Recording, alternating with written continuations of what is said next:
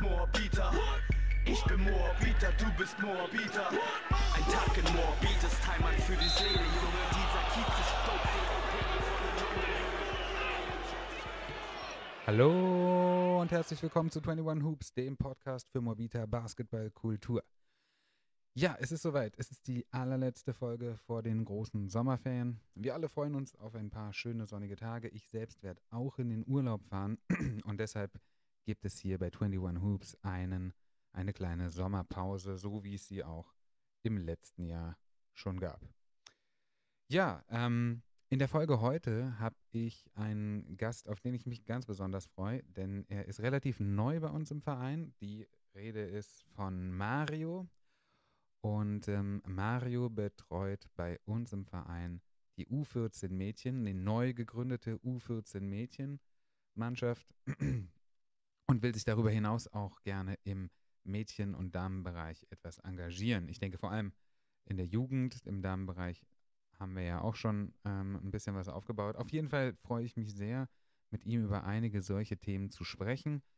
Und ähm, ja, da ich ihn jetzt schon ein bisschen habe warten lassen, denn ähm, ich hatte hier technische Schwierigkeiten, die ich jetzt glücklicherweise behoben habe, ähm, ja, würde ich ihn direkt mal versuchen, hier an die Strippe zu kriegen. Ich hoffe, er ist gleich dran.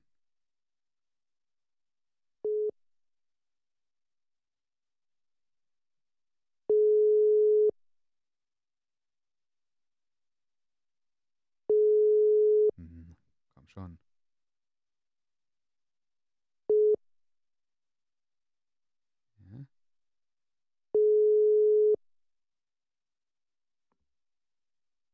Ich habe ihm gerade noch geschrieben, dass ich jetzt bereit bin. Mal gucken. Hi. Ja, ja, da ist er. Hallo Mario. Hi, Jan. Du bist schon hier auf dem Pad, also äh, du bist schon quasi live in der Show, auch wenn wir nicht live ausstrahlen. Wie geht's dir? Mir geht's gut. Ich bin immer ein bisschen müde am Abend, aber Hm. so geht's uns wahrscheinlich allen. Und ähm, ich habe die kinderfreie Woche, deswegen darf ich mir alte Basketballspiele anschauen Mhm. und ein bisschen Physiotherapie dabei machen, Notizen machen. Das ist super. Schöner Abend. Okay, cool, klingt gut. Ähm, ja, ich habe gerade schon äh, dich ein bisschen anmoderiert und habe nur gesagt, dass du ja die U14 Mädchen bei uns machst und dass du noch neu im Verein bist. Ähm, aber ich dachte, vielleicht möchtest du dich selbst noch ein bisschen ausführlicher vorstellen. Okay, also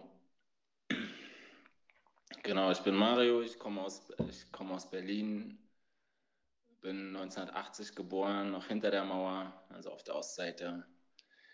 Und da es ja heute um Basketball geht, glaube ich, habe ich gerade Lust zu erzählen, wie ich das erste Mal ähm, auf Basketball aufmerksam geworden bin. Meine damalige, es hieß noch Polytechnische Oberschule Albert Kunst in der Gleimstraße am Fallplatz in der Nähe von der Max-Schmeling-Halle heute, die es damals natürlich noch nicht gab, ähm, hatte eine Basketballmannschaft beim äh, die äh, HO Empor Berlin hieß der Verein und die hat bei uns in der Schule gespielt mit Uwe Barth als Trainer und die meisten Jungs aus dieser Mannschaft gingen bei meiner Schwester in die Klasse. Meine Schwester ist ähm, vier Jahre älter und diese Basketballmannschaft war mega erfolgreich in der äh, DDR, sind mehrmals Jugendmeister und äh, Jugend-DDR-Pokalsieger geworden.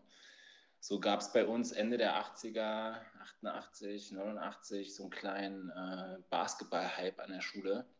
Mhm. Und ich hatte keine Ahnung von diesem Spiel, ich hatte davon nie was äh, gehört, nur über diese Jungs. Da kamen dann so die Namen auf: Magic Johnson, Larry Bird, Michael Jordan. Ja.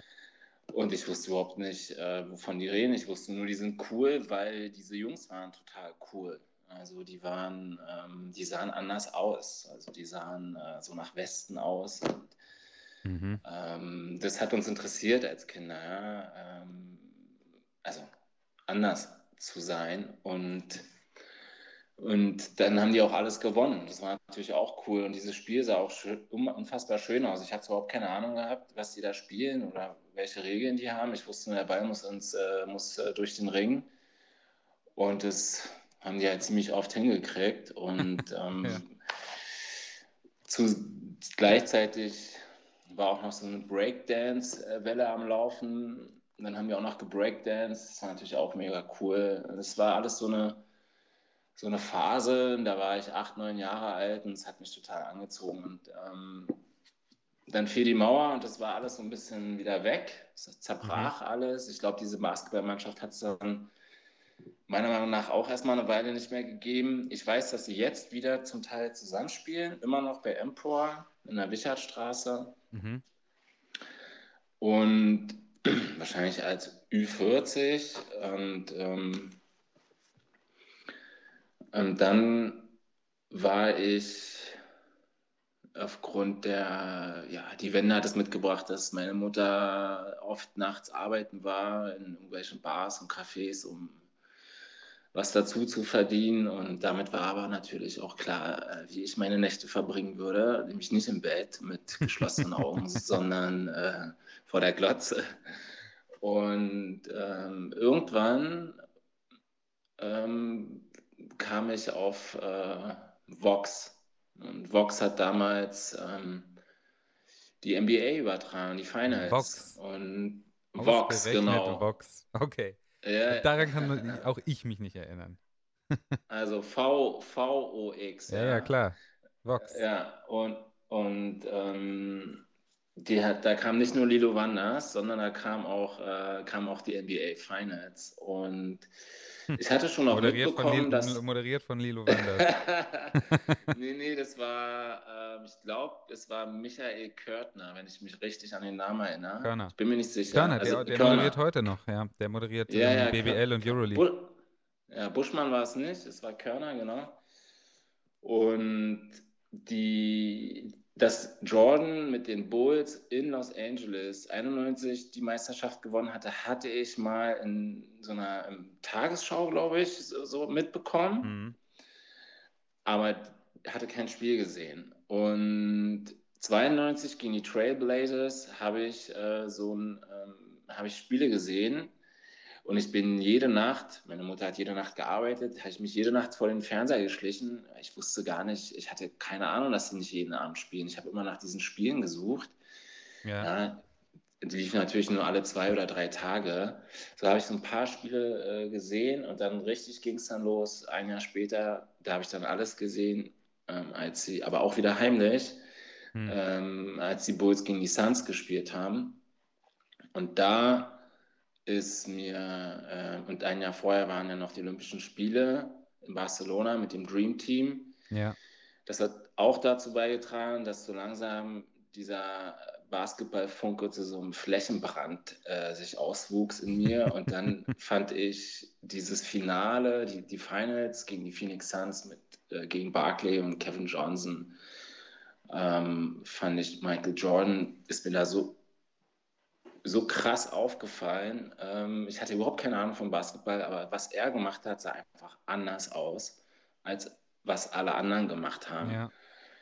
Und ab dem Moment war ich äh, sozusagen, war ich verfallen, ähm, war ich natürlich Michael verfallen und ähm, diesem Sport und ähm, habe mir einen Ball organisiert und bin auf den Platz gegangen. Hinten im Kantianstadion, da gab es damals noch äh, Ascheplätze die kam, waren auch aus DDR-Zeiten ähm, und habe halt gespielt und wollte so spielen wie Michael. War den, den ich am besten fand und habe halt, hab halt angefangen, die Moves nachzumachen. Habe davon geträumt, 1,98 Meter groß zu werden. Hat hm. nicht geklappt, aber es hat mindestens genauso viel Spaß gemacht und ähm, es hat, ich habe das viele Jahre lang äh, gespielt, immer auf dem, auf dem Freiplatz ähm, ich habe ganze Sommer da verbracht, äh, bin vormittags raus auf den Freiplatz, mal kurz zum Essen zurück, ja. ähm, dann wieder raus bis abends, bis es dunkel wurde. Und ähm, so kurz, so ging der Basketball mit mir los, dann habe ich das wieder ein bisschen aus den Augen verloren, kam der Fußball dazwischen, ähm, habe viel Fußball gespielt und dann ist, dann kam das Studium, ich bin um die Welt gereist und habe mich gar nicht mehr für Sport interessiert, ähm, habe es auch gar nicht mehr geguckt beispielsweise. Mhm. Und dann erst, als ich wieder in Berlin war, als das Studium zu Ende war und meine Tochter geboren wurde, habe ich wieder so ein bisschen angefangen, ähm, Basketball zu spielen auf den Plätzen ringsherum und ähm, aber nicht besonders äh, ehrgeizig, sondern einfach nur mal ein paar Körbe geworfen, wenn wir mit den Kindern draußen waren. Ja. Dann im Sommer 2018 meinte meine Tochter, die war dann acht Jahre alt, äh, Papa, Fußball ist langweilig, ich will Basketball spielen. Nice. Und äh, dann sage ich, okay, dann, äh, wie meinst du das? Hier so auf dem Spielplatz? Oder und ähm, ich fand es gut. Also sie meinte, ja, auf dem Spielplatz, sie will nicht in den Verein gehen und fand ich auch erstmal richtig, dass man die Leidenschaft nicht gleich so ähm, organisiert, sondern dass sie geht, wenn sie Lust hat, so viel spielt, wie sie Lust hat, dass sie auch das spielt, worauf sie Lust hat. Ja, klar. Oder den Basketball so spielt, wie sie ihn spielen möchte. Und dann wollte sie dann irgendwann doch in den Verein und ist sie mit acht Jahren in den Verein gegangen. Und ähm, sie hat letztendlich ähm, wieder so diese, diese Flamme des Basketballs oder diese Basketball-Leidenschaft wieder in mir ähm, größer werden lassen.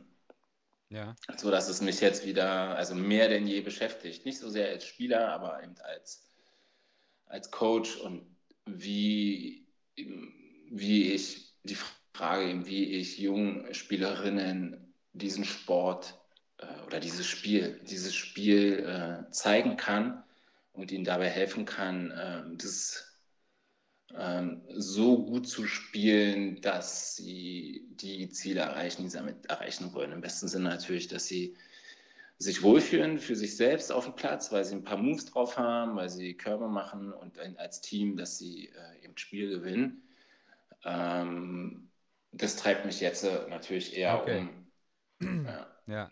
Du, äh, ich habe äh, ungefähr äh, 20 äh, Zwischenfragen jetzt, die ich mir mhm. in meinem Kopf irgendwo ähm, gestellt habe. Also, ich halte fest. Ähm, die Mannschaft aus deiner Hood hat dich, hat dich im Prinzip erstmal zum Basketball gebracht. Ja. Und Jordan ist der Spieler, der dich als erstes begeistert hat.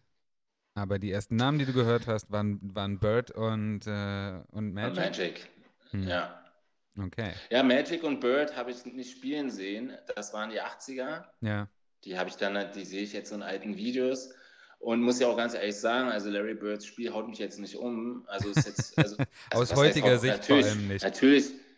Na, ja, aber ich, ich meine was anderes natürlich. Das ist ein großartiger Basketballspieler gewesen, gar keine Frage.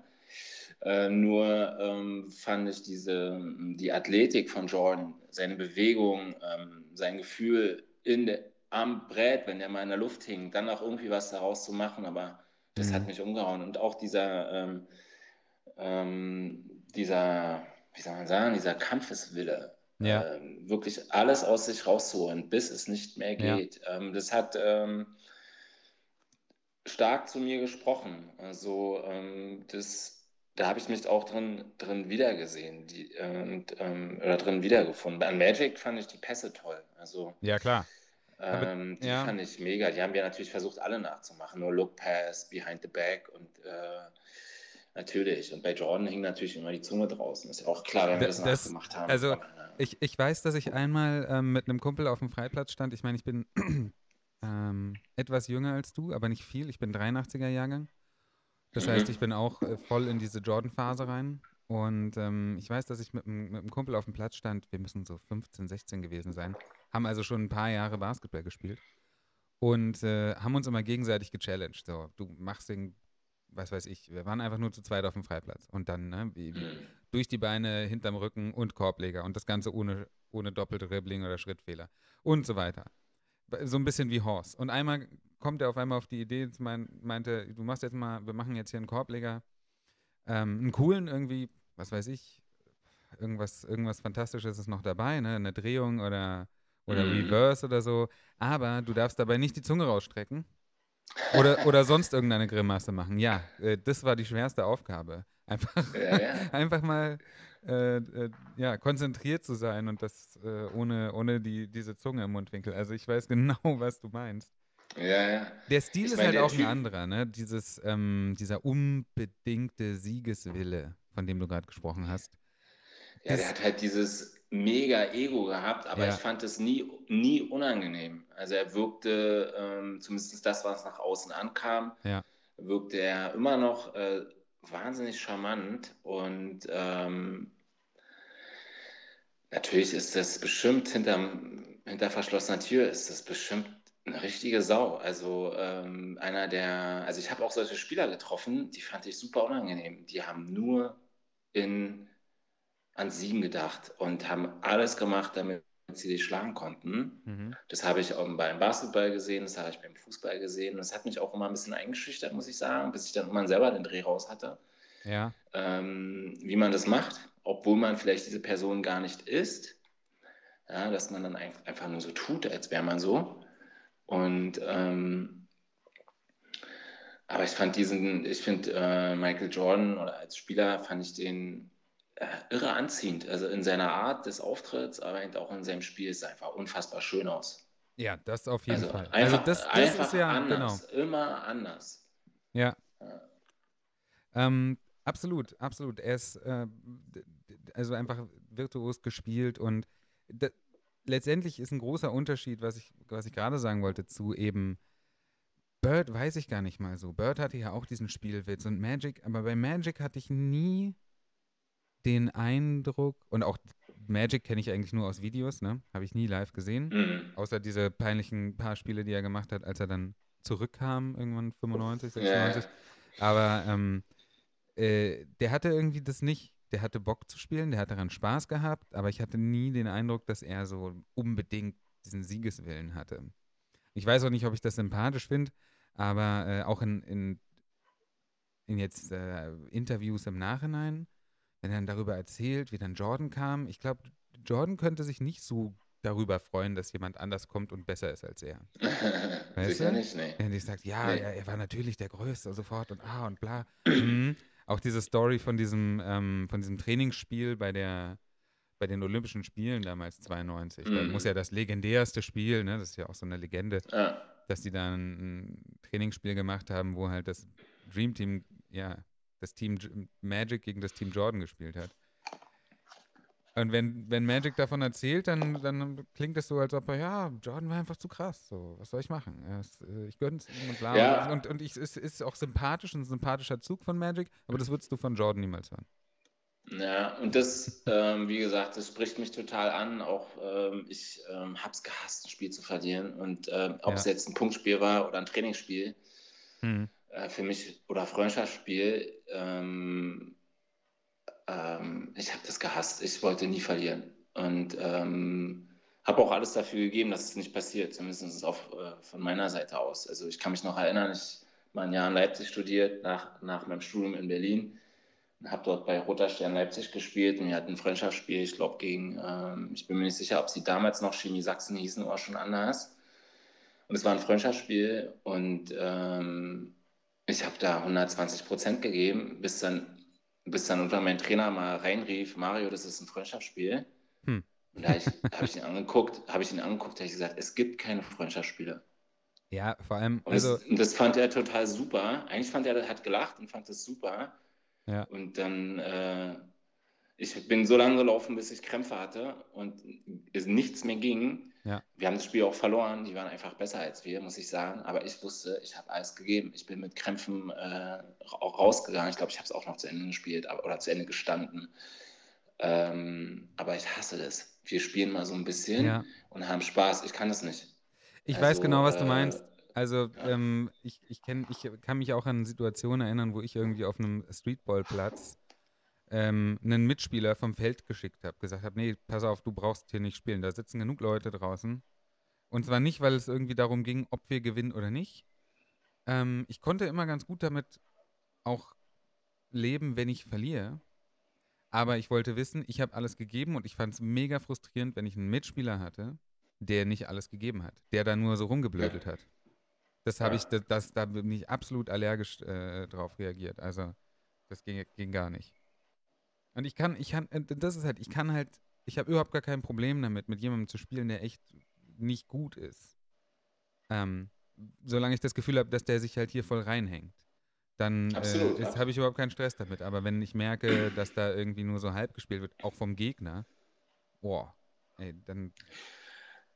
Absolut, das ist zum Beispiel auch die Message, die ich an meine, äh, meine Schüler, Schülerinnen äh, gebe. Ich bin ja noch Sportlehrer in der Grundschule und ähm, ja, ähm, und da hatten wir jetzt im letzten Monat Leichtathletik und ähm, das ist einfach nichts, was alle gut können. Nee. Aus verschiedensten Gründen. Und ähm, manche schleppen einfach zu viel Gewicht mit rum, andere sind einfach motorisch nicht gut ausgebildet oder und manche haben es einfach. Die können einfach werfen, die können schnell rennen. Oder manche sind einfach auch im, im Verein, in irgendeinem Sportverein und können sich bewegen. Ja. Und ich habe denen das allen, allen gesagt, Leute, ihr seid keine Leistungsgruppe. Ähm, deswegen zählt für mich hier an, in, in, diesem Rahmen einer Grundschule in einer in Disziplin, die ähm, zum großen Teil, äh, insbesondere aufgrund der letzten zwei Corona-Jahre, nicht entweder noch nie oder nur wenig geübt habt, zählt für mich vor allem ähm, euer Einsatz, eure Einsatzbereitschaft, euren, euer Ehrgeiz, das gut zu machen. Und ähm, das äh, benute ich genauso mit 50 Prozent wie euer Ergebnis am Ende. Und wenn euer Ergebnis, weiß nicht, eure Wurfweite bei einer 4 ist, aber oder eure Laufleistung über 1000 Meter eine 4 ist, aber ich sehe, ihr seid etwas gerannt, was ihr noch nie gerannt seid und ihr habt es durchgehalten, dann kriegt ihr davon mir eine 1. Und Ach, dann äh, ist es am Ende, dann ist es für mich am Ende eine 2 minus, dann ist es okay. Und es wirkt super motivierend, auch für die, weil jeder weiß, ob er gut laufen wird oder nicht gut laufen wird oder weit springen oder nicht weit springen. Jeder weiß doch, welchen Körper oder was, welche Fähigkeiten er mitbringt. Aber aufgrund dieser Ankündigung, dass sie mit Ehrgeiz sich eine 2 Minus verdienen können, ja. wenn wir jetzt schon Noten, Noten vergeben wollen oder müssen, das hat total funktioniert. Die waren mega motiviert, die haben alle mitgemacht. Und ähm, das ist auch das, worum es mir dann geht, wenn ich in Anführungsstrichen normale Kinder äh, trainiere und keine Leistungssportler. Bei Leistungssportlern gehe ich, da gebe ich keine Note auf Ehrgeiz. Ja, also, das klar. ist äh, Voraussetzung für Leistungssport, ähm, ehrgeizig zu sein. Ähm, aber äh, ja, ich glaube auch, dass äh, an erster Stelle muss der Einsatz kommen, der Persön also die, die, der Wille, ähm, das Beste aus sich rauszuholen. Ja, sehr gut. Also, und, und, da hat mich Jordan einfach immer sehr angesprochen. Da ist er der Typ für einen, ne? Ja, absolut. Hast bestimmt auch ähm, The Last Dance dann entsprechend gesehen. Wo die Geschichte ja. dann auch schon nochmal zum Teil ein bisschen umgeschrieben wurde. Fand ich ganz interessant. Du als äh, Geschichtenschreiber, äh, so, darauf kommen wir auch noch zu, zu sprechen. Okay, okay. Also, oder ich weiß nicht, bei, den, bei Last Dance habe ich, hab ich jetzt ähm, neulich nochmal ein paar äh, Folgen gesehen. Ich weiß nicht so richtig, was ich damit, ähm, was man damit ähm, machen kann oder davon halten soll, wenn es stimmt, dass John sozusagen die äh, abschließende redaktionelle Hand darauf hatte, dann ist das eine Geschichte, die er erzählen wollte, so wie er sie eben auch erzählen möchte. Ja. Ähm, was ich tatsächlich schräg finde, was ich auch nicht nachvollziehen kann, was in Last Dance so ein bisschen erklärt wird, ist, dass man so ein Championship-Team auseinanderreißt, wenn man es einfach nicht mehr, ja, wenn man noch ja. ein, Re ein, Rebuild machen will, also von der Mannschaft, ja. den, die zwar alt ist, alles klar, aber die hat gerade ein zweites Mal den, den, das Repeat geholt, dass man dafür sich nicht darum kümmert, dass sie nochmal eine Chance kriegt, noch ein Jahr mhm. zu spielen. Ja gut, das ist ja die Haupt, das ist ja, das ist ja quasi die Haupt, das Hauptnarrativ ja, ja. oder die Hauptthese dieser, dieser ganzen Geschichte, ähm, dass ja Jordan sich ja schon noch hinstellt und sagt, naja, ich war sechsmal im Finale und habe sechsmal das Ding geholt, ich habe nie ein Game 7, aber ich hätte schon auch noch, noch weitere Titel Richtig. geholt. Wir hätten wahrscheinlich noch fünf weitere Titel geholt. Und das ist halt eine Story, ähm, ja, das ist halt, das ist halt schwierig, ne? Weil ich meine, guck dir aber das ist das, was hängen bleibt. So, die hätten noch viel mehr gewonnen, wenn nicht äh, die böse Welt außenrum äh, dann das, das kaputt gemacht hätte. Und das, ich meine jetzt aus heutiger Sicht, wenn man sich einfach mal überlegt, ähm, die Warriors vor ein paar Jahren, als sie unschlagbar waren, ja, äh, hätten genau dasselbe sagen können, dann wurden sie jetzt nicht auseinandergerissen in dem Sinne. Und Mhm. naja, also ich meine, jetzt haben sie ja gerade erst wieder einen Titel gewonnen, aber trotzdem, es ist so, die unschlagbaren Teams und dieses ganze, hm, ja, da hängt schon noch eine Menge, eine Menge dran. Also man merkt das ja auch, äh, die besten Teams gewinnen nicht zwangsläufig immer nachher am Ende den Titel und so weiter. Und je älter die werden und so weiter. Und ich weiß auch nicht, ob sie, das ist ja auch eine Frage, die sich stellt, ähm, ob man diesen Dennis Rodman noch eine weitere Saison irgendwie unter Kontrolle gehalten hätte. Weiß man alles nicht, aber ähm, was er auch sagt, ähm, ich glaube, es in der letzten Folge sagt er nochmal, sie hätten, ähm, sagt er, ähm, einen siebten Titel, daran hat, er geglaubt, dass das noch geht, sagt er dann auch 20 Jahre später, aber äh, ich glaube, die Spurs sind danach Meister geworden, äh, mit Robinson und Duncan als Und Rookie, glaube ich sogar. und Steve Kerr. Ja, genau, Steve Kerr. Und ähm, aber mit, einem- mit einem ganz anderen Basketball, mit so einem Big Man Basketball, ähm, ähm, was die Bulls ja nie gespielt haben. Die haben eine Triangle Offense gespielt, Ja. aber die ähm, ich glaube, also sein, den Punkt, den er macht, ist, okay, wir waren die Champions und wir hätten es verdient gehabt, ähm, unsere Championship zu verteidigen. Und wenn wir dann verlieren, dann ist es halt so. Dann kann Ja, man aufhören. ja, also den Aspekt, den verstehe ich. Ähm, aber ich, ob es dann nur um Geld ging oder ob es auch um Minderwertigkeitskomplexe äh, von, äh, von Kraus ging, ja, keine Ahnung, ich weiß nicht. Erfreuen wir uns daran, was wir, was, was wir von denen bekommen haben, von den Bulls. Ähm, dann diese, diese, dieses Comeback, zweite Comeback von Jordan bei den Bullets ähm, und dann noch bei den, hießen dann noch Wizards, glaube ich. Ähm, Ja. Weiß nicht, ob das jetzt nochmal so ein, ja, hat ihm, weiß ich nicht, also ich glaube, er war dann irgendwie, glaube ich, in dem Verein mit involviert als Owner oder so und wollte den Genau. irgendwie auch ein bisschen pushen, ist dann nochmal zurückgekommen. Aber das hat mich, hat mich dann zum Beispiel nicht mehr interessiert. Ja, mich hat dann später noch ein bisschen Kobe interessiert. Mhm. Ja, der hatte Und, eine, eine, äh, ähnliche, eine ähnliche Einstellung gehabt zu dem Sport. Ja, wobei ich Kobe nie so charmant fand wie Jordan. Kobe war mir, ähm, der hat seine Ärger jetzt so raushängen lassen. Ja, Und da, der hat diese Kunst, dieses äh, äh, Ehrgeizes gepaart mit Charme, den hat er nicht, die hat er nicht so drauf gehabt wie Jordan. hm. Wobei ich, wie gesagt, ja überhaupt kein, gar, gar kein Problem habe mit Ehrgeiz. Ähm, aber wenn wir über Mädchenbasketball reden, war es Kobe äh, natürlich auch eine Rieseninspiration äh, für mich, muss ich ganz ehrlich sagen. Ähm, der nach seinem Karriereende sein Hauptaugenmerk auf den Mädchen- und Damenbasketball gelegt hat. ja, ja. Ja gut, Und, weil er ja auch äh, seine Toch Töchter da hatte, ne? Richtig, seine, klar, Jana, Jana Bryant hat ja äh, Basketball gespielt und ähm, ähm, das, dieser, dieser tragische Unfall im, ich glaube, Januar 20, Januar 2020, ähm, das hört sich vielleicht komisch an, aber der hat mich echt berührt, also sehr berührt. Ähm, ich habe es erst gar nicht gemerkt, weil ich, ich meine, ich war mit Kobe Bryant natürlich nicht befreundet oder so. Ja, Ähm, aber der hat mich wirklich berührt. Der hat mich, äh, äh, ich war richtig traurig, als wäre eine mir nahestehende Person gestorben. Und ich habe es aber erst eine Woche später gemerkt. Ähm, als ich dann so, ähm, ich habe dann gemerkt, ey, warum bin ich, ich war, ich musste im Ausland arbeiten ähm, und war da mehrere Abende alleine im Hotelzimmer. Und eigentlich habe ich kein Problem damit, alleine im Hotelzimmer zu sein, aber das hat mich echt, da hat mir da zu schaffen gemacht. Und dann bin ich drauf gekommen, dass das mit äh, Kobe zu tun haben könnte. Und da dachte ich mir, aber Kobe alleine, das kann es, ich weiß nicht. Und dann bin ich drauf gekommen, dann war es natürlich offensichtlich, wie es nur sein kann, dass diese Verbindung Vater, Basketball spielende Tochter, ja, das ist genau das, was ich natürlich auch zu Hause habe. Äh, und ähm, habe dann, hab dann äh, musste dann, um irgendwie damit umzugehen, habe ich einen Basketballfilm geschrieben, einen Mädchen-Basketballfilm fürs Kino. Und Nice. habe dann angefangen, Trainerscheine zu machen. Ähm, und ähm, habe für mich, glaube ich, teilweise bewusst, teilweise unbewusst entschieden, mich da noch mehr einzubringen. Die sozusagen äh, Kobis mhm.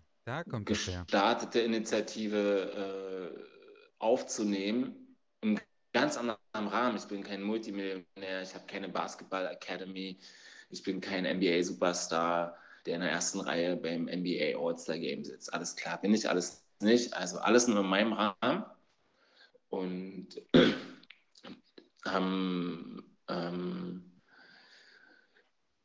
und so hat es, ähm, das ist so, so ein, nochmal so, noch mal so eine ganz andere ähm, Intensität bekommen, Ja.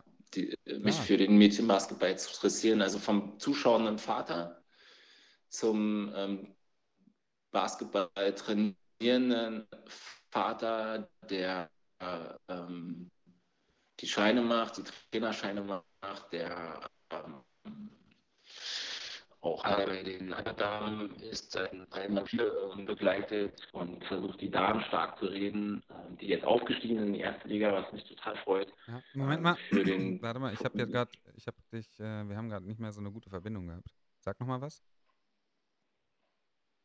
Mario, hörst du? Ähm, Ja. Was mich total freut. Ja, ich höre dich. Was, ich höre dich. Ja, ja, es ist gerade etwas, etwas blechern, würde ich sagen. Ich weiß nicht, ob du woanders hingegangen bist oder ob ich hier ein Problem habe. Nee, ich sitze da, wo ich vorher saß. Okay, alles klar. Ich, kann, we- ich weiß nicht, wenn Ich höre dich wieder, jetzt höre ich dich wieder fantastisch. Also von daher. Okay, dann halte ich das Mikro mal so vor den Mund. Ähm, Dann also ähm, vom zuschauenden Basketballvater zum Basketball trainierenden Vater, zum der die Scheine macht beim Berliner Basketballverband, der Ansager ist bei den Alba-Damen, um die Damen stark zu sprechen, die jetzt auch äh, aufgestiegen sind in die Ja. erste Bundesliga, was mich, was mich sehr freut, weil es, denke ich, äh, für den Mädchen- und Damenbasketball in Berlin äh, einen riesen Push geben wird. hoffentlich, ja. Ähm, hoffentlich, ja, ja, was heißt, kommt nicht von alleine. Das muss man halt ähm, ähm, immer wieder besprechen. Ja? Ich glaube, über Damenbasketball muss man einfach viel mehr sprechen als über Männerbasketball. Dein Wort in meinem Ohr. Ähm, äh, man muss es einfach immer wieder sagen, dass es das gibt. Und ähm, vor allem den Mädchen. Und ähm, ähm, Hm. Ja, und dann versuche ich, glaube ich, den, ähm, den Mädchenbasketball in dieser Stadt, das ist aber eben jetzt ganz im Besonderen den, bei den BC Lions, ähm, so weit einen Push zu geben, dass, es, ähm, dass wir irgendwann in allen Altersklassen ähm, eins, vielleicht zwei Teams haben und ähm, die Mädchen aus der Stadt, aus dem Zentrum der Stadt irgendwann gar keine Werbung mehr brauchen von uns, sondern einfach sagen, wir wollen Basketball spielen bei den BC Oh ja. Lions. Ist ein langer. Weg, also sagen wir mal zehn Jahre und äh, viel Arbeit, brauchen viele gute Trainer, Trainerinnen. Ich wünschte mir noch viel mehr Trainerinnen, Ja. wobei ich schon sehr froh bin, dass wir zwei Trainerinnen bei den Lions haben. Das finde ich mega gut. Äh, mit Nisa und Kenzie und ähm, ähm, da, da finde ich, soll es hingehen. Ähm, Und ich will es auch nochmal sagen, es geht für mich nicht darum, dass sie das Spiel spielen und erfolgreich sind in erster Linie, sondern das ist, für mich ist es ein Instrument, um selbstbewusste junge Frauen äh, oder Mädchen zu ermöglichen, die in ein Mhm. Team heranwachsen zu lassen und äh, zu Selbstbewusstsein kommen zu lassen. Etwas, womit Jungs weniger Probleme haben. In jungen Nein, Jahren, ja. Mädchen schon eher, vor allen Dingen, wenn es dann in die Pubertät geht. Und, ähm, und ich, meine Erfahrung ist, denen tut es total gut, wenn sie in einem Basketballteam sind. Ähm, Oh ja. Es könnte vielleicht auch ein Fußballteam sein. Ich glaube nur nicht an Fußball als die richtige Sportart.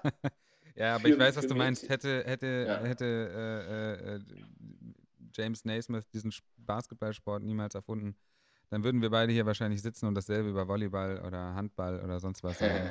Kann sein, Ja. ja. da bin ich mir ziemlich sicher. Weil ich meine, das ist auch so ein, so ein Ansatz, den ich verfolge. Ich, auch bei mir an der Schule als Lehrer ähm, und da mache ich ja auch die Basketballteams und das ist einfach, der Sport ist, ist ein wunderbarer, toller, wahrscheinlich der beste Sport der Welt, ganz klar. Logisch. Aber letztendlich die Dinge, die mir jetzt wichtig sind zu vermitteln, ist nicht die beste Spielerin in diesem Sport zu werden, sondern in dem Team zu sein. ähm, an sich selbst zu arbeiten, einen Ehrgeiz zu entwickeln, Dinge durchzuhalten und ähm, ein Ergebnis zu sehen, auch mal zu scheitern, damit umgehen lernen. Diese ganzen Dinge sind das, was, was ich äh, für relevant halte, weil wenn es nur darum geht, immer der Beste zu sein, dann ist ja jede Liga unter der ersten ähm, eigentlich äh, für die Katz. Und das, was wir hier machen, ist ja erstmal, also ich meine, du bist noch im Jugendbereich, bei dir ist das was anderes. Ich bin ja schon im Erwachsenenbereich. Ich glaube, bei Mhm. meinen Spielerinnen glaubt keiner mehr daran, dass sie irgendwann davon mal äh, ihren Lebensunterhalt verdienen könnte. Das heißt, da ist ein ganz anderer äh, ursprünglicher Ansatz.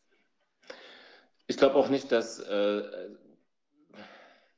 vielleicht wird eine von den Spielerinnen äh, aus, aus, äh, aus meinem Team mal damit Geld verdienen, aber das ist gar nicht der Punkt. Für mich ist der Punkt, dass sie ähm,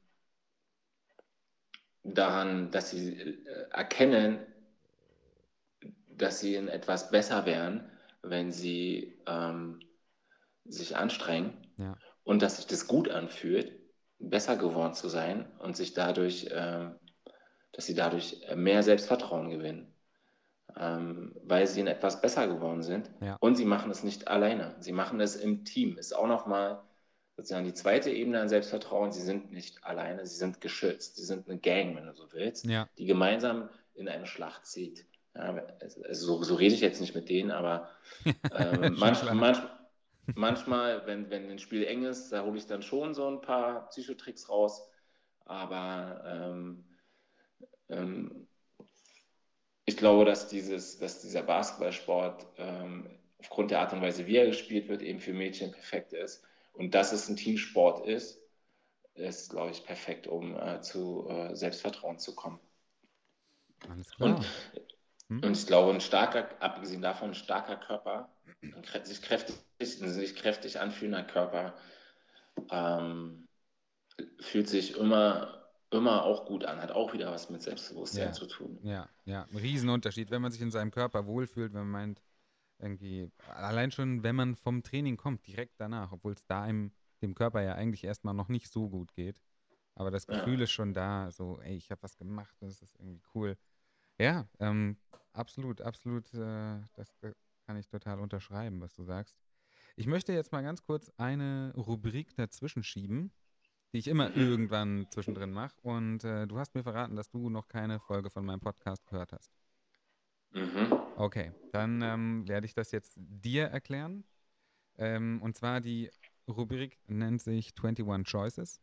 Und es geht darum, dass ich dir Wortpaare sage. Und zwar 21 Stück. Und du, ohne groß oder lange darüber nachzudenken, einfach eines der beiden Worte wählst. Also als Beispiel, ich sage äh, grün oder gelb und dann sagst du Grün. Genau, alles klar. So läuft das. Und ähm, mehr ist es eigentlich nicht. Es sind 21 Stück, die ich, äh, ja, viele wiederholen sich, aber das wirst du nicht merken, weil du hast ja noch keine Folge gehört. Und gibt es dann irgendwie so eine psychologische Auswertung dazu? Es gibt manchmal ein paar, ähm, die ich mir dann äh, markiere, wo ich dann gerne nochmal drüber sprechen möchte. Alles klar, auf geht's. Okay, du bist Let's go. ready? Alles klar. I'm Okay. ready. Also, geordnet oder Chaos? Chaos. Bus hinterherlaufen oder auf den nächsten warten? Hinterherlaufen. Na, ganz klar. Jung und naiv oder alt und weise? Hm. Hm, Mit, zwei, mit 42 bin ich da gerade so an der Grenze, finde ich. Aber ich gehe mal noch ein bisschen mit jung und naiv. alles klar. Schreiben oder Basketball spielen? Fies. Hm? Äh, ha, es war Basketball spielen, ne? Ja. Ähm, dann schreiben. Okay.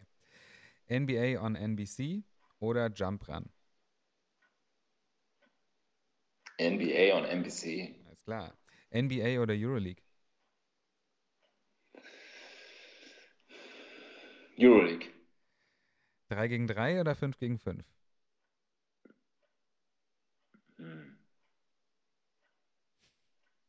Schnell. Hm, das ist fies. 3 gegen 3. Alles klar.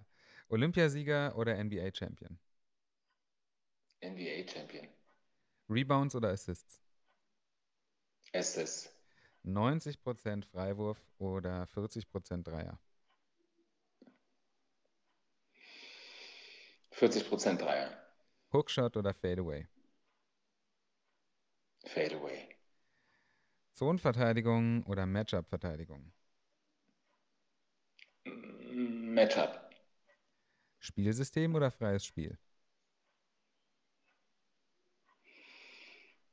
Freies Spiel als System. Was denn jetzt? Ach, freies Spiel als System. Okay, das äh, markiere ich Mhm. mal hier. Ähm, Spieler oder Coach? Coach. System trainieren oder Skills trainieren? Skills trainieren. Magic oder Bird? Magic. Kareem oder Will Chamberlain? Will Chamberlain. Scottie Pippen oder Kevin McHale? Scotty. Michael Jordan oder Kobe Bryant? MJ. Michael Jordan oder Muhammad Ali? Muhammad Ali. He Got Game oder White Boys Can't Jump? äh, das ist ja äh, He Got Games Ray Allen, glaube ich, ne? Ja. Äh, ähm, He Got Game. Alles klar, vielen Dank. Du bist fertig, du bist durch, du hast es Okay. geschafft. ähm, schön, dass du hier Got Game sagst. Es ist ein, ich finde, vielleicht der beste Basketballfilm, aber die meisten äh, kennen ihn nicht oder ja, weil der, den habe ich im Kino gesehen, bin auch direkt Ray Allen-Fan geworden. Mm, Okay. Ja, wir haben ein bisschen was nachzubesprechen. okay. Über die Euroleague hast du noch kein Wort gesagt, deswegen war ich etwas überrascht, als du die Euroleague über die NBA gesetzt hast. Ähm, erkläre dich. Ich erkläre mich. Also, ich glaube, dass die Euroleague ähm, also sagen wir mal so, was mich bei der NBA nicht interessiert, sind die Season Games. Hm. Da, da gucke ich mal eins, aber das, äh, was mich an der NBA interessiert, sind die Playoffs. Ähm, ja, da ist die Intensität höher und diese NBA Season Games, das ist einfach eine, das ist eine Money Machine, finde ich. Und so viele Spiele wie möglich und jeden Tag zwei und alle sollen gucken. Ja, Und als ich in den Staaten war, ich, die Dinger laufen rund um die Uhr. Das ist einfach nur Entertainment. Und ähm, ähm, das ist wie so ein Rauschen. Da hatte ich nicht den Eindruck, dass es ähm, um etwas geht. Euroleague finde ich auch, ähm, da geht es um was von Anfang Ja. an. Ich finde, was ähm, auch, auch was die, was das, was die Fankultur betrifft, finde ich dann die Euroleague spannender. oh ja. Ähm, das sind echt echte Fans in der Halle. Ja, keine, da, da, da sollen nicht Geschäfte gemacht werden am Spielfeldrand oder in der VIP-Lounge. Und da soll auch nicht irgendwie der XXL-Burger verdrückt werden. Und ähm, da will man nicht nur dabei sein, sondern man will wirklich das Spiel sehen. Ja. Und ähm, Ja, es gibt da auch große Unterschiede. Ne? Also ich meine, ähm, das, was man so aus, aus Belgrad sieht oder aus, äh, was weiß ich, Panathinaikos, ja, Olympiakos, äh, das ja, ist schon eine andere. Nummer als äh, Ja, die, ja. die Familienveranstaltung hier in Berlin. Ja, ja, klar. Da sieht man Ähm, auch, dass es einfach komplett andere Kultur, also Basketballkultur ist, ne? die Fankultur. Wobei, wobei ich auch sagen muss, was du in Berlin im Stadion hast, äh, in der Halle hast. Also letzte Woche Freitag war ich äh, auch in der Mercedes-Benz zu Spiel 3 gegen die Bayern. Ja, gut. Ähm, aber das passiert- Ist, gut, das, so, so ein Spiel gibt es zweimal im Jahr, Ja. klar. Und ähm, unter der Saison ist es trotzdem, ist da trotzdem Stimmung, wenn du, ähm, ich war, ich war in den, in den USA, als Jordan noch gespielt hat, habe ein Spiel der Bulls gegen die Dallas Mavericks gesehen, da hat leider Mhm. Nowitzki noch nicht gespielt. Hm. Aber äh, äh, also Michael Finley hat da damals gespielt und ähm, äh, Jay, ach Gott, wie hieß denn der Jackson? Vordernamen weiß ich jetzt nicht mehr. Jane Mhm. Jackson, ich weiß nicht mehr genau. Jedenfalls, das war total lasch. Jordan hat auch nicht gut gespielt, aber, ja, ähm, aber die Stimmung, da gab es keine Stimmung. Da ist so ein bisschen der Chicago Bulls Bulle durch die Halle geflogen. Und ähm, aber die Stimmung kam wirklich nur aus dem Lautsprecher. Und ähm, in, in, hier bei Alba, da sind auch, das sind schon Fans, die sind nicht so irre wie jetzt, weiß ich nicht, äh, in Mailand oder in Athen. Ja. Ja, wo du ja froh sein musst, dass am Ende die Halle noch steht. Aber Ja, allerdings. Da ist schon, da ist Enthusiasmus dabei. Die haben schon Bock, ihr Team anzufeuern. Und ähm, das mag ich und dann finde ich es äh, spielerisch teilweise viel, viel besser, als was in der NBA gespielt wird. Ganz andere Systeme. In, der, in, der, NBA wird natürlich viel ähm, Isolation gespielt. Die ja. können es aber auch spielen, muss man sagen. Die haben ja auch ein bisschen andere Regeln, muss man dazu sagen. Na, also die haben andere da, Regeln. Da kannst du einfach verteidigen. Äh, also ich glaube, die nächsten Regeln, die in der NBA eingeführt werden, sind ähm, entweder man darf nur noch zu viert verteidigen und zu fünf dann angreifen. Ein Spieler muss an der Mittellinie stehen bleiben. Oder beim Verteidigen musst du einen Arm auf dem Rücken haben oder irgendwie sowas, damit man noch mehr spektakuläre Dunks einfach zulässt. Ja. Oder? Ich weiß nicht, was sie vielleicht machen könnten, wäre, dass sie sagen, äh, es gibt kein, äh, kein Doppeln mehr, ne? dass du nicht mehr doppeln darfst, dass du nicht mehr. Ja. Ähm, was sie ja, so, so spielen wir in der Jugend. In der Jugend darfst du ja nicht doppeln. Und genau. äh, beispielsweise musst du immer Matchup spielen. Du darfst auch nicht nach hinten rennen. Wenn, du darfst nur nach hinten rennen, wenn der Angreifer mitrennt. Ähm, darfst also sozusagen nicht so eine Art Libero spielen. Mhm. Ähm, sowas, dass du also immer so einen Matchup-Zwang hast. Aber ähm, man muss auch sagen, in der NBA kannst du Isolation spielen, weil die einfach so unfassbar gut sind. Die kommen an ihrem Gegner vorbei. Das ist in der das siehst du in Europa einfach weniger, dass jemand seinen Gegenspieler schlägt oder schlagen könnte. Äh, gibt es natürlich, aber es gibt es nicht so en masse wie, ähm, wie in der NBA. Ja. Ähm, und dann ist das äh, Spiel, Spielfeld natürlich größer in der NBA. Ähm, das hilft natürlich. Äh, die Räume sind größer, aber ich finde, dass die Spielsysteme in der Euroleague sind spannender. Also für mich als Basketballcoach ja. mittlerweile sind die spannender zu sehen.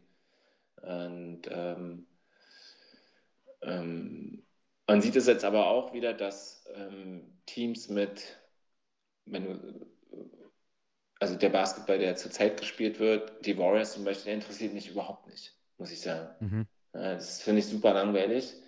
Das funktioniert, das ist, äh, dagegen gibt es irgendwie noch kein Gegenmittel, außer das Gleiche zu spielen. Aber natürlich ist es total schlau, das Feld aufzumachen mit drei Shootern außen ja. und, äh, oder vier teilweise.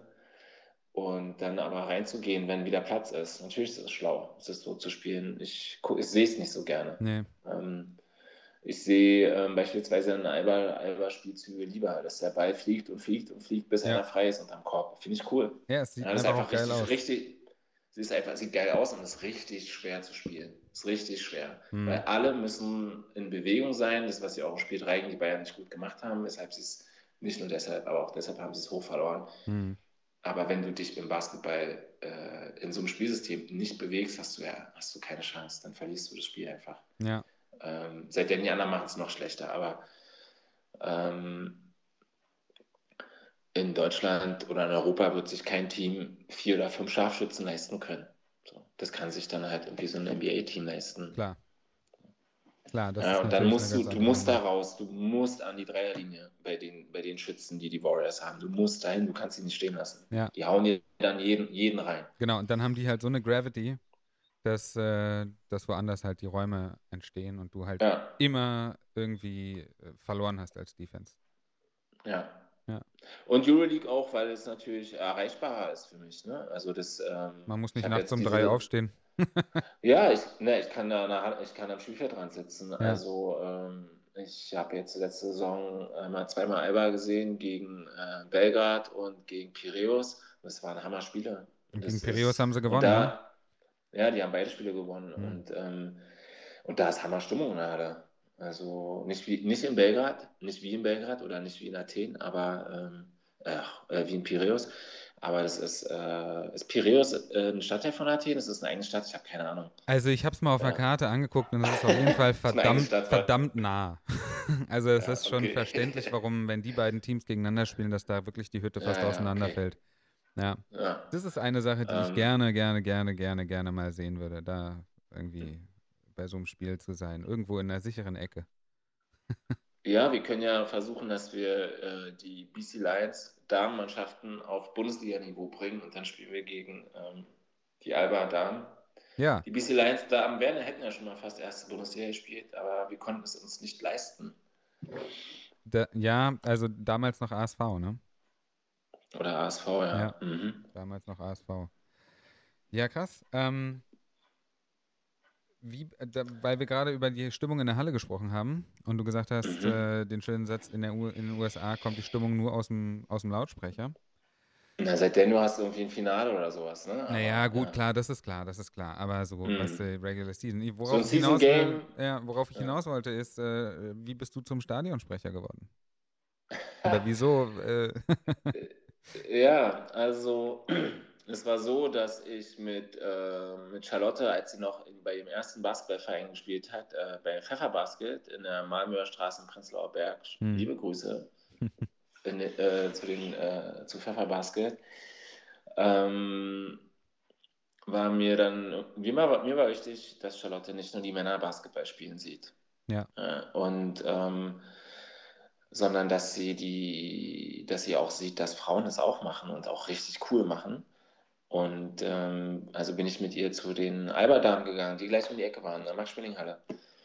Und damals war der Eintritt noch frei, du konntest einfach hingehen, das hat irgendwie drei Leute interessiert. Die haben Ja. in der zweiten, zweiten Liga gespielt, irgendwie letzter, vorletzter, drittletzter waren die, haben viel verloren, haben mal ein Spiel gewonnen. Aber es hatte noch kein großes Interesse und die Qualität, oder was heißt, ich weiß nicht, oder sie mussten, sie sind ja über mehrere Jahre aufgestiegen, ich glaube aus der, ich weiß gar nicht, Landesliga, ähm, haben sie sich hochgearbeitet und ähm, es war vielleicht auch ihre erste Saison, als wir sie in der zweiten Liga gesehen haben, also muss man sich immer erstmal so ein bisschen anpassen. Da sind wir regelmäßig hingegangen und Charlotte fand es super, war gleich total Fan von, äh, von Lucy Royce. Ähm, ich war Fan von Eriti Amoyo, die ja dann auch, die ja auch Verbindung zu Moabit hat, was ich damals nicht wusste. ja. Und ähm, weil auch bei Eriti sah alles anders aus als bei allen anderen Spielerinnen. Und, äh, Wobei sie ja Eriti aus der, aus der ersten Liga dann zu Alba gegangen ist und dann ja auch eigentlich äh, direkt Führungsspielerin, glaube ich, war, ne? Absolut. Also ich, das sind alles Sachen, die ich gar nicht wusste. Ich habe nur, ich bin da mit ihr hingegangen, wir haben da eine Waffe gekriegt bei den Waffel- und Kuchen-Omis, die da, Ja. ja. ist total süß, also so, die dann da so Kaffee verkaufen und ein bisschen Wasser, Waffeln und so. Und, ähm, und ich fand, bei Eriti sah alles anders aus und äh, ähm, das hat mich interessiert. Es war wieder sozusagen der Michael Jordan-Moment. Und dann kam Corona und die Spiele haben erstmal gar nicht stattgefunden, glaube ich. Dann haben sie wieder stattgefunden, aber ohne Publikum. Hm. Und ein Freund von mir ist DJ, mit dem habe ich Abitur gemacht und legte dort auf bei den Spielen Wow. von den Albert Damen. Okay. Und wir haben uns mal irgendwann im Sommer zu. Nein, noch nicht so ganz. Ich hatte keine, ich habe über nichts nachgedacht. Wir haben uns im Sommer mal getroffen, da haben wir das erstmal zusammen, haben wir das erstmal herausgefunden, dass äh, wir irgendwie den Weg in diese Halle immer finden, Mhm. Max-Schmeling Halle A, zu den Albert Darm spielen und dass er da auflegt und wir da immer Zuschauer sind. Und dann meinte er, ja, pass auf, ich sag dir Bescheid, wenn wieder Zuschauer erlaubt sind. Okay, dann meinte er, Zuschauer sind wieder erlaubt. Ich bin hingegangen, wir gehen rein, war alles offen, wir sind durchgelatscht und dann kam der äh, Spieltagleiter auf uns zu und meinte, was macht ihr hier? Und äh, wir wollten zugucken. Ja, Publikum ist nicht erlaubt. Sag, was? Wir haben die und die Informationen. So, ja, nee, das ist, glaube ich, ein Missverständnis. Der Livestream ist ab heute online. Also konnte man das Spiel online sehen, aber es hat uns nicht abgehalten, in einer Hm. kalten Oktober- oder Novemberabend vor die Scheibe zu stellen und es von außen zu, zu, äh, zu sehen. Wir haben dann einfach vor der Scheibe gestanden und haben, haben zugeguckt. Ja, geil. Und ich, ja, die haben, glaube ich, gegen die Astro Ladies Bochum gespielt und haben die irgendwie mit 50 oder 40 besiegt. Und dann kam aber Felix, der DJ, auf die Idee, warum machst du nicht den Ansager? Dann kannst du in die Halle und zugucken. Yeah. Und dann war ich, und dann sage ich, äh, was? Und ich habe noch nie Ansage gemacht. Und er meinte, äh, wieso, du hast doch kein Problem zu quatschen und äh, vor Publikum auch nicht. Und äh, sage ich, ja, ja, schreckt mich jetzt nicht so ab, aber ich habe das noch nie gemacht. Und da habe ich gesagt, und wenn, dann nur mit den Kindern. Hm. Er, sagt, er hat gesagt, er klärt es. Dann war das geklärt und ab dem Moment war ich Ansager. Geil. Und habe mich da so ein bisschen Story. reingefuchst, habe mich so ein bisschen reingefuchst, war natürlich super schüchtern, habe da so ins Mikrofon reingeflüstert. Und, äh, Felix meinte dann so, also wenn du schon hier bist, dann benutzt da mal das Mikrofon. Und ich habe gesagt, ey, ich, ich muss mir das mal irgendwo angucken gehen, wie das wirklich gemacht wird und bin dann eben zu Tom Böttcher in die Mercedes-Benz Arena gegangen und habe mal geguckt, wie er das macht. Und da war ab dem Moment war für mich klar, okay, das ist möglich, das mache ich. Und äh, so mache ich es auch. Und mittlerweile ist so ein bisschen mein eigenes Ding draus geworden. Als, äh, und ähm, mache jetzt nicht nur die Damen, sondern habe auch die WNBL Deutsche Meisterschaft Final Four in der Max-Schmeling-Halle gemacht. Cool. Da sind die, sind die Alba-Mädels auch, sind deutscher Meister geworden, deutsche Meisterinnen. Ja. Dann, dann habe ich noch die MU14 Deutsche Meisterschaft gemacht. Äh, da sind die Alba-Jungs sind äh, Vizemeister geworden.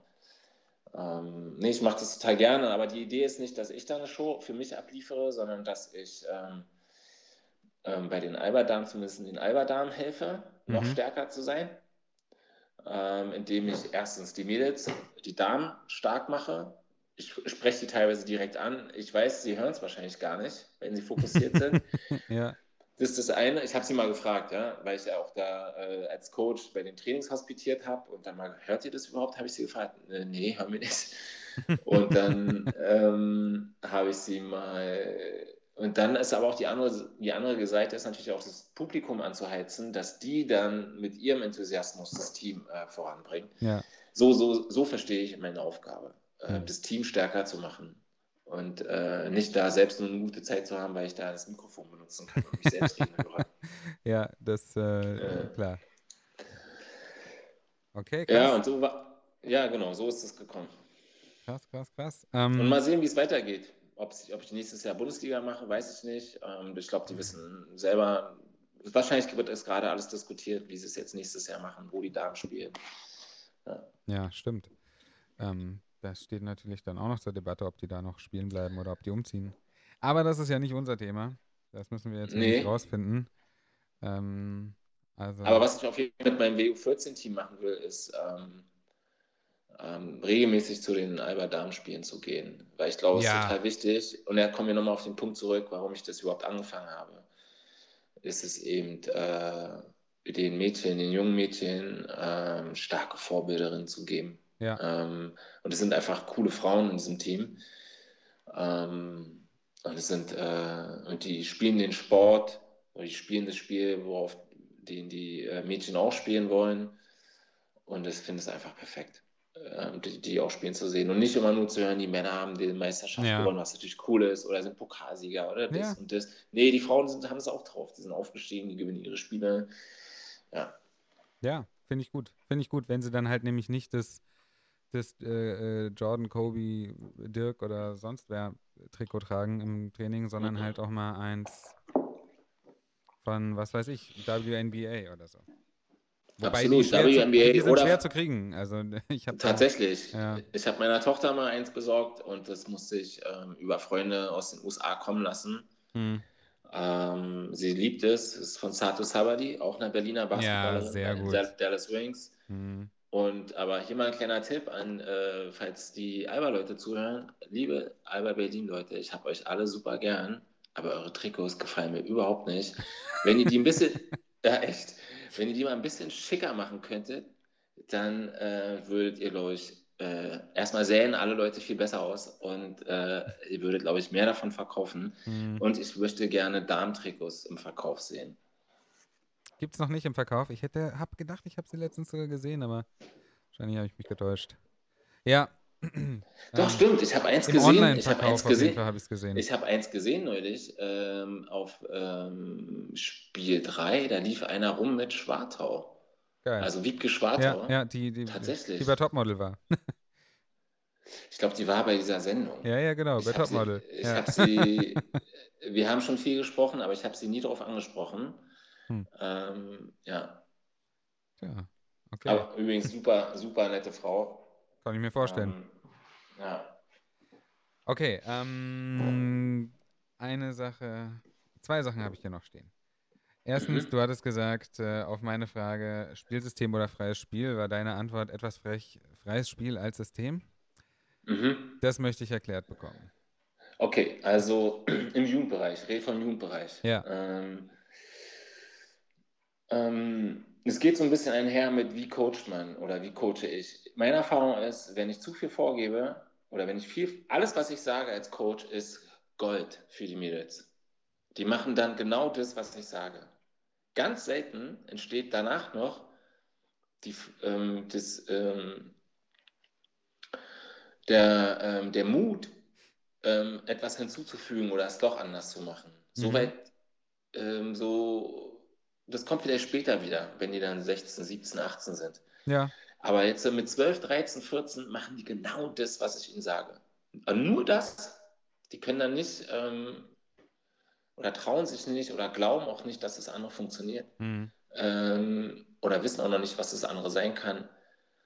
Die spielen dann nur das, was ich ihnen sage. Ähm, und deswegen versuche ich, es ist total tricky, einerseits eine Idee zu vermitteln, ja. aber die so vage wie möglich zu halten und sie dafür auszubilden, die Idee ähm, auszuspielen. Und ist jetzt auch kein Geheimnis, ähm, wie die Idee aussieht. Die Idee ist, dass wir uns zu fünft um die Dreierlinie positionieren, also Corner, Flügel, Top of the Key. Mhm. Und jede Spielerin ist in der Lage, ihre Gegenspielerin im 1 gegen 1 zu schlagen. Alle anderen können cutten oder äh, man kann auch mal zum Pick and Roll hinkommen, wobei Pick and Roll in der Jugend noch nicht erlaubt ist. Ähm, Echt, ja? Deswegen können wir das jetzt. Ja, ja man wollen, auch, wollen eigentlich, also ab WU 14 ist Pick and Roll erlaubt. Also ab der ah, WU 14 können wir, können wir Blöcke stellen. Ähm, beispielsweise, weil du Zone gefragt hast, Zone ist auch nicht erlaubt. Ja. In der, in der bis, bis, äh, bis zu den, äh, ich glaube, ab U18 erst. Ja, Und, ja. Ähm, da ist es ja eher die Frage, so, was würdest du äh, bevorzugen, ja, unabhängig davon, ob es erlaubt ist. Aber ja. Hm. Na, ich, Zone, ich finde Zone interessant, wenn du es mal bringst. Also wenn du es mal kurz laufen lässt, um gegnerische, ein gegnerisches Team irgendwie zu verwirren. Ich glaube auch nicht, dass es ein Team gibt, was das die ganze Zeit spielen kann. Zone finde ich super anstrengend. Ähm, äh, also finde ich anstrengender als eine Matchup-Defense. Hm. Ähm, aber ähm, deswegen ist dieses System, oder es, also ich würde eher einem Prinzip folgen, wir lassen, versuchen so viel Platz wie möglich in der, äh, im Zwei-Punkt-Bereich zu lassen.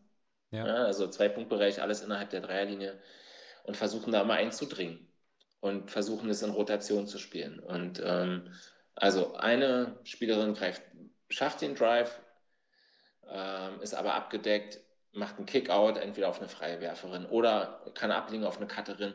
Aber dass das Spielverständnis entsteht, wir gehen da nicht zu dritt rein, sondern wir gehen da alleine rein und wenn wir merken, da entsteht nichts, dann komme ich dazu als Cutterin ähm, oder ich mache mich frei auf dem, an der Dreierlinie oder komme ein bisschen rein, wenn ich den Dreier noch nicht treffen kann oder mir den nicht zutraue.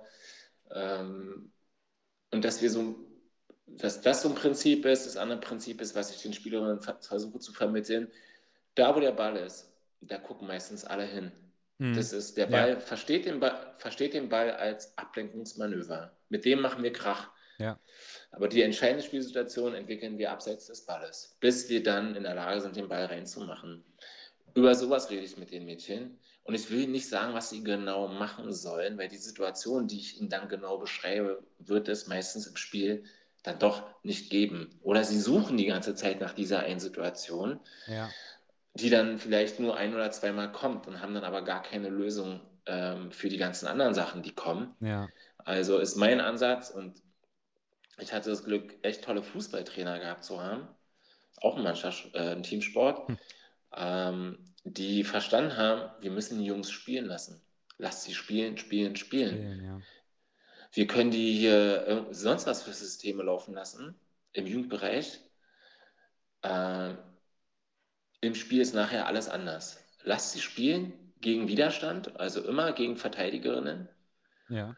Ähm, und Lösungen finden, die sie dann auch im Spiel ansetz, äh, umsetzen, weil sie sie im Training schon gehabt haben. Und das ist auch mein Ansatz. Ich lasse meine Spielerin super viel spielen. Also von 90 Minuten Training sind bestimmt 45 Minuten wenn nicht sogar 60 Spielformen. Spiel nicht immer Basketball, sondern Spielformen.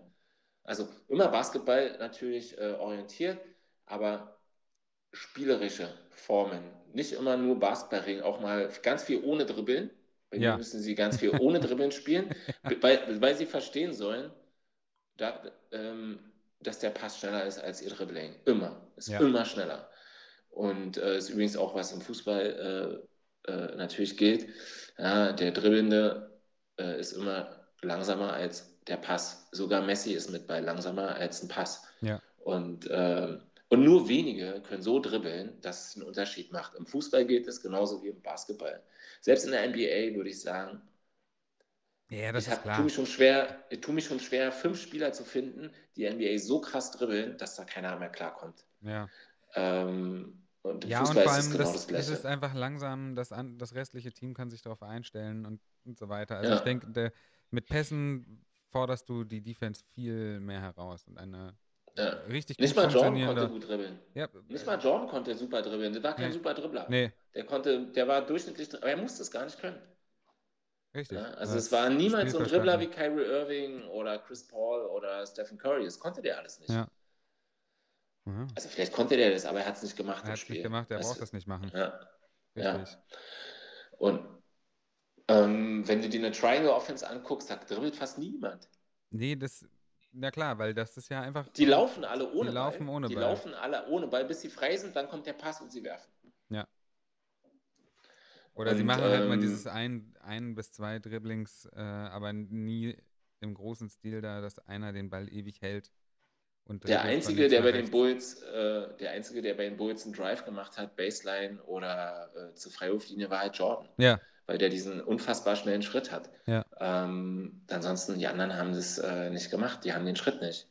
Und, Genau. äh, und was, und da denke ich nämlich auch drüber nach, äh, als Coach, wenn ich auch, jetzt habe ich ja auch viele Anfängerinnen, auch in der WU12 mit Nisa. hm. Was bringen, was bringen wir denen eigentlich zuerst bei? Ähm, ja der- wichtige Frage, ne? ja, ja, also dieses, ähm, man sagt, alle sollen einen Ball haben. Absolut. Alle sollen so lange wie möglich, so viel wie möglich einen Ball in der Hand haben.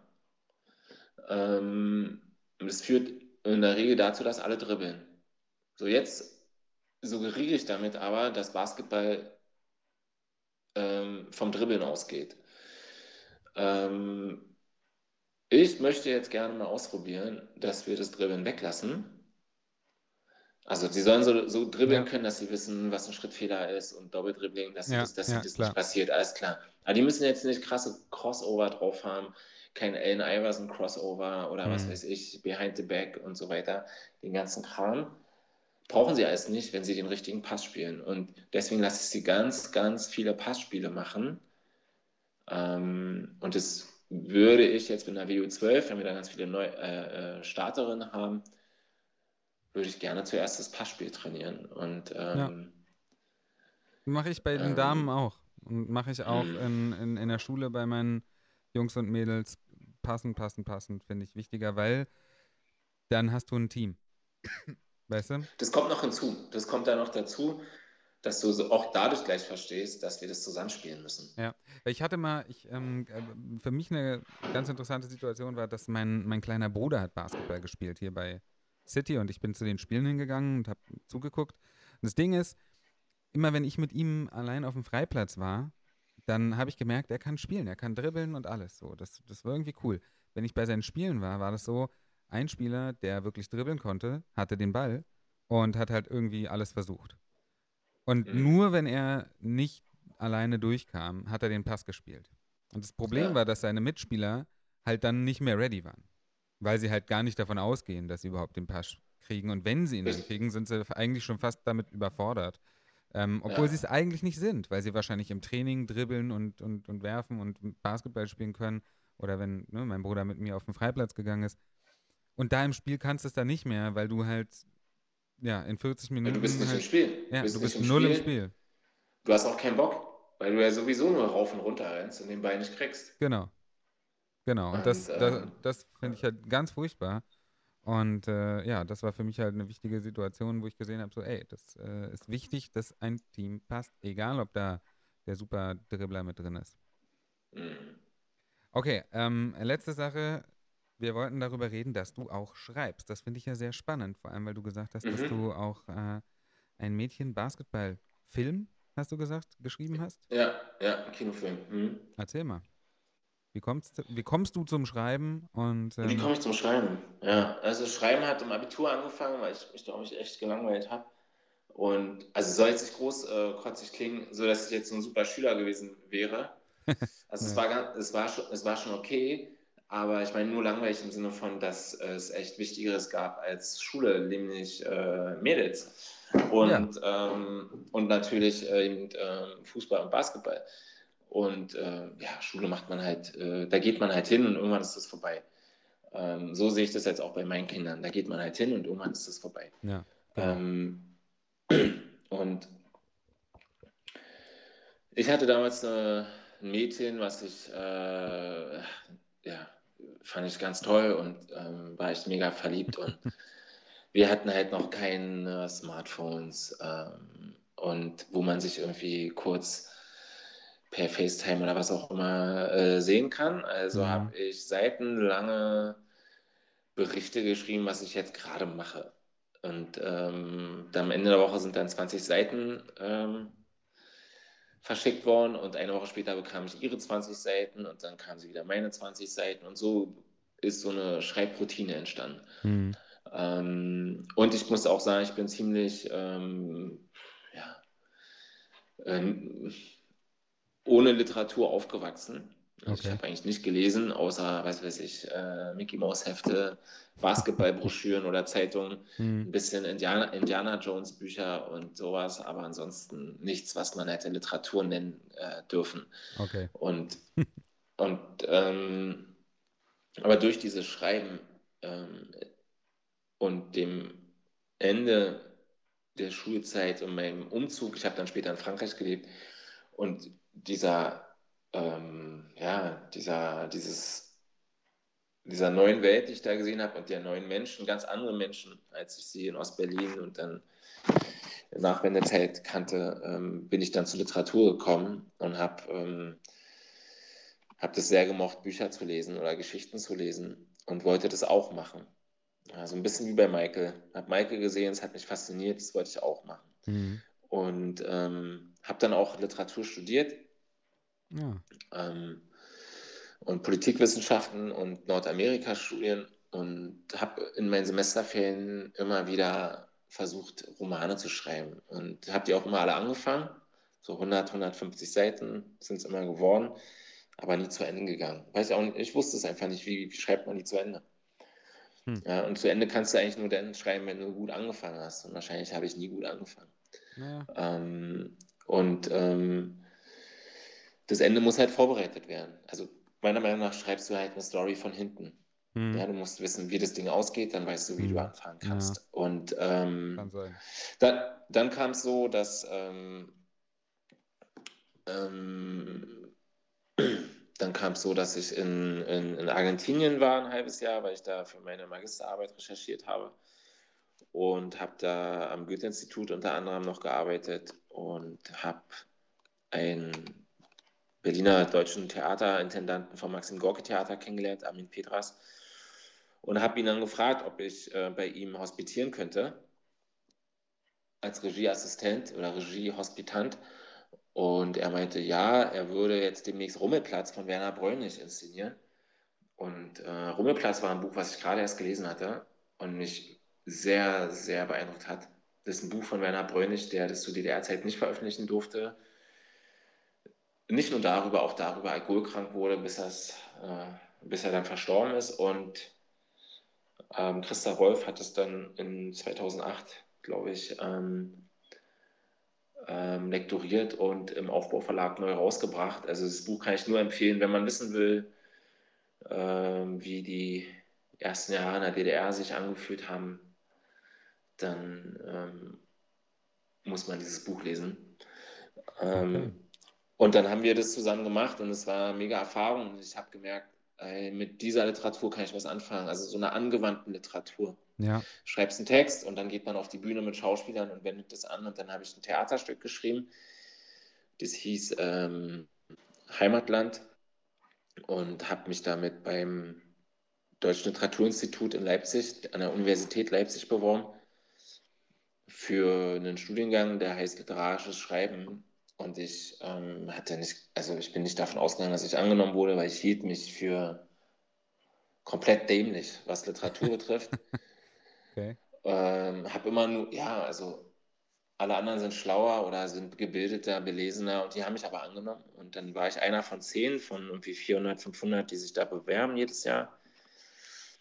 Und es war natürlich dann wichtig für mich, für mein Selbstbewusstsein, da angenommen worden zu sein. und habe dann aber geschrieben wie verrückt. Und ähm, habe äh, dann auch ein Jahr, zwei Jahre später meine erste Uraufführung gehabt oder meine zweite Uraufführung in, in Heidelberg mit einem Theaterstück, das hieß Alles Gold, was glänzt und es ging alles super schnell.